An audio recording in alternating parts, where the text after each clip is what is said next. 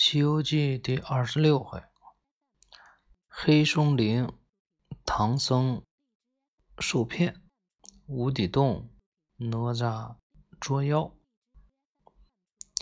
唐僧师徒一行行走了几日后，来到了一片松山岭峻岭前歇息。忽而听见有阵嗡嗡的声音传来。三藏仔细倾听，原来是不远处有人在喊救命。他们穿过藤萝草花草，循声望去，只见前面大树上绑着一个十七八岁的漂亮女子。那女子见三藏师傅过来，泪如泉涌。三藏道：“女菩萨。”你是哪里人？怎么会被绑在这里没有人烟的山林里呢？女子一边哭一边说道：“长老，我是离这里三百里平婆国的女子，被强盗抢到这里来。那群强盗出去作案，怕我跑了，就把我绑在这里，请长老发发慈悲，救我一命。”三藏心中不忍。八戒刚要上前解救，悟空一把拦住道：“兄弟，不要救他，他分明是一个妖精。”八戒道：“师兄不要开玩笑，这明明是个女子，哪来的妖精呀？”唐僧也道：“悟空，站在我面前的只是个受难的女子，你怎么说她是吃人的妖精？”悟空道：“师傅，这妖精专骗你上当。”等你认识就晚了。三藏无奈道：“哎，这一路上你也没看走眼过，算了，我们就丢下他上路吧。”说完，自己骑马向前走去。妖精一计不成，又生一计，将自己的喊声单单吹进了三藏的一个人的耳中。长老啊，你救活人不救，就算取了真经又有什么用？三藏觉得有理，不顾悟空反对，立刻调转马头救出那女子。而后几人走了二三十里，来到一座寺庙中。寺中喇嘛见是东土大唐来的高僧，高僧。不敢怠慢，连忙安排斋饭，准备床床铺。第二天一大早，老喇老 老喇嘛匆匆忙忙的跑来，哭道：“师傅呀，不好了！你不知道，昨天半夜我的两个弟子去敲钟，来到一大清早也没回来。我让人去找，却在后面的花园里发现两个人的帽子、衣服和鞋子，还有一大堆骨头，肯定是让妖精给吃了。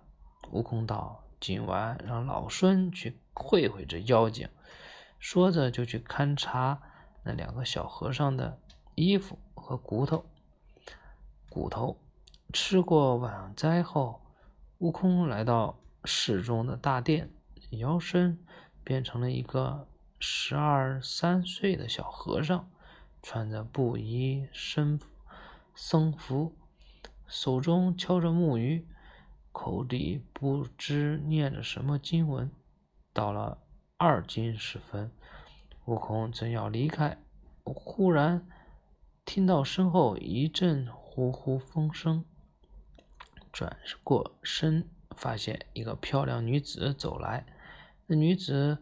举起双手，露出长长的指甲，要去抓悟空。悟空立即现出原形，妖精吃我一棒，举起金箍棒朝女子女子打去。妖精也不害怕，左躲右闪，上蹿下跳。悟空一时间竟也拿他没有办法。两人斗了十来个回合，妖精见打不过悟空，便转身就跑。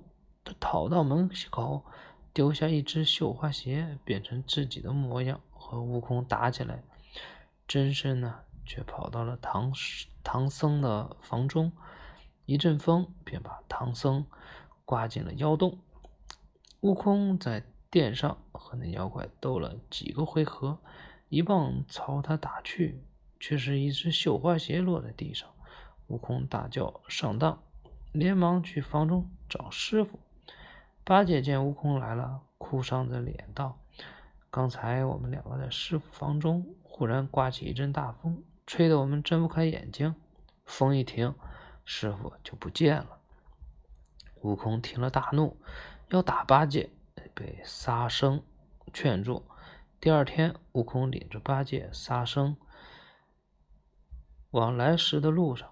四下寻找，找了半天也没有结果。悟空无奈，念动咒语，叫出土地和山神道：“土地、山神，这山上的妖精劫了我的师傅，你们知道他是什么来历？”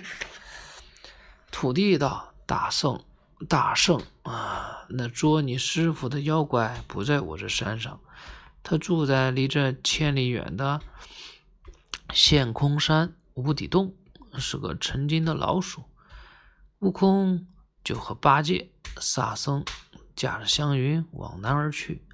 不一会儿，就来到了山峰高耸的陷空山。三人找到了无底洞，悟空道：“无底洞下面一定很深，我现在就进洞去，你们两个守着外面。”说罢，便提着金箍棒，纵身。跳进洞去，悟空一直往下降落，过了好久才看到了亭台楼阁。他变成一只蜜蜂，朝楼阁飞去，看到那个女妖正在吩咐小妖准备酒席，是要与唐僧成亲。唐僧却独自坐在角落里流泪。悟空悄悄飞到唐僧的身边道：“师傅，我是悟空。”唐僧听了喜极：“悟空，快救我出去，不然那女妖精逼着我和她成亲呢。”悟空道：“这妖洞非常深，就是放了你，你一个人也走不出去的。”三藏听了又要流泪，悟空赶紧道：“师傅，不要心急。”等会儿那妖精让你喝酒，你就假装给他倒个满杯。俺老孙呢，变成小虫，随着酒进入他肚子里，到时候不怕他不放人。三藏点点头。一会儿，妖精请唐僧到前面去喝喜酒。唐僧倒了满满一杯，妖精正准备喝下去，忽然看到酒中。有只飞虫，于是用手指捏了出来。悟空见计谋失败，又对唐僧耳语：“你一会儿带他到那后花园的桃树边，俺老孙变成一个红红桃子，停在树上，你摘过来给他吃。只要他吃一口，老孙保管叫他乖乖求饶。”三藏连忙叫小妖去请那妖精。妖精来见三三藏，三藏道：“我见你家后花园景色景色不错，我们一起去看看吧。”妖精高兴地跟着唐僧来到了桃树旁。三藏挑了个又大又红的桃，伸手再来递给妖怪，妖怪也不怀疑，拿到嘴边。便吃，谁知刚刚张口，悟空已化成微风，钻进他肚子里去了。悟空在妖精肚子里大叫：“妖精，你的死期到了！”妖精大惊，失色失色。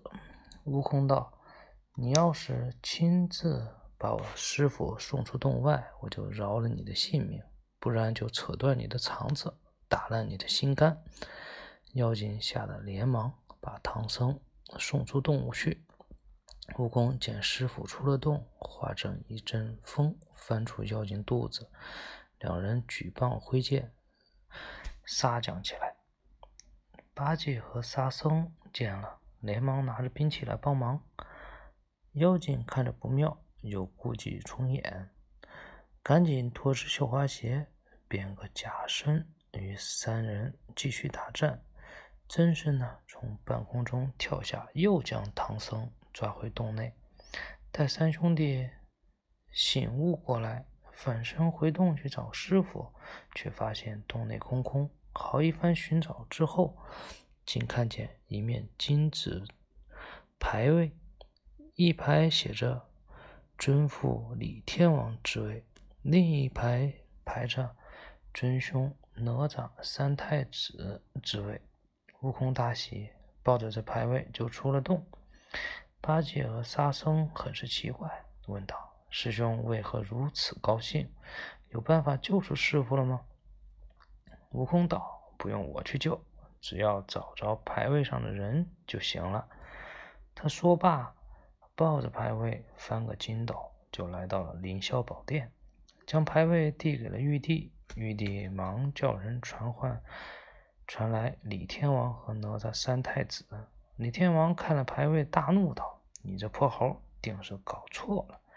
我只有三个儿子，一个女儿。大儿子叫金金吒，在如来跟前做护法；二五儿子叫木吒。”在南海观世音的徒弟，三儿子叫哪吒，早晚都跟在我身边。我那小女儿叫元贞，现在才七岁，怎么去做妖精？说着就抱小女儿出来。悟空道：“你再想想，是不是另有儿女？自己不记得了。”李天王气得大吼：“你这猴子太无礼！我怎么会连自己的亲生女儿都不记得？”三太子连忙说道。父王不要生气，我确实有个妹妹在凡间。天王道：“怎么你也跟着这那猴子胡说？”哪吒说道：“父王恐怕忘了，三百年前有个妖精偷吃了如来佛的灯油，玉帝让我们去捉他。后来父王心软，没有杀他。妖精为了感恩，拜父王为义父，认我做义兄。”还设了牌位，每天香火供着。天王此时才恍然大悟，道：“孩儿，我确实忘了，他叫什么名字？”三太子道：“他有三个名字，本名呢叫做金鼻白毛，本名叫金鼻白毛老鼠精。后来偷吃了如来佛的灯油，改名半截观音。”现在在凡间又被称作地勇夫人。天王连忙去找悟空赔礼，悟空得理不饶人，非要天王去见玉帝当面定罪。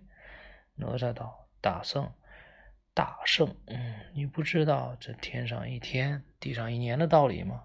你要不快去跟我们救你师傅，恐怕那妖怪不止成了亲，连小娃娃都要生下来了。”悟空如梦方醒，赶紧带着李天王和三太子下凡间去了。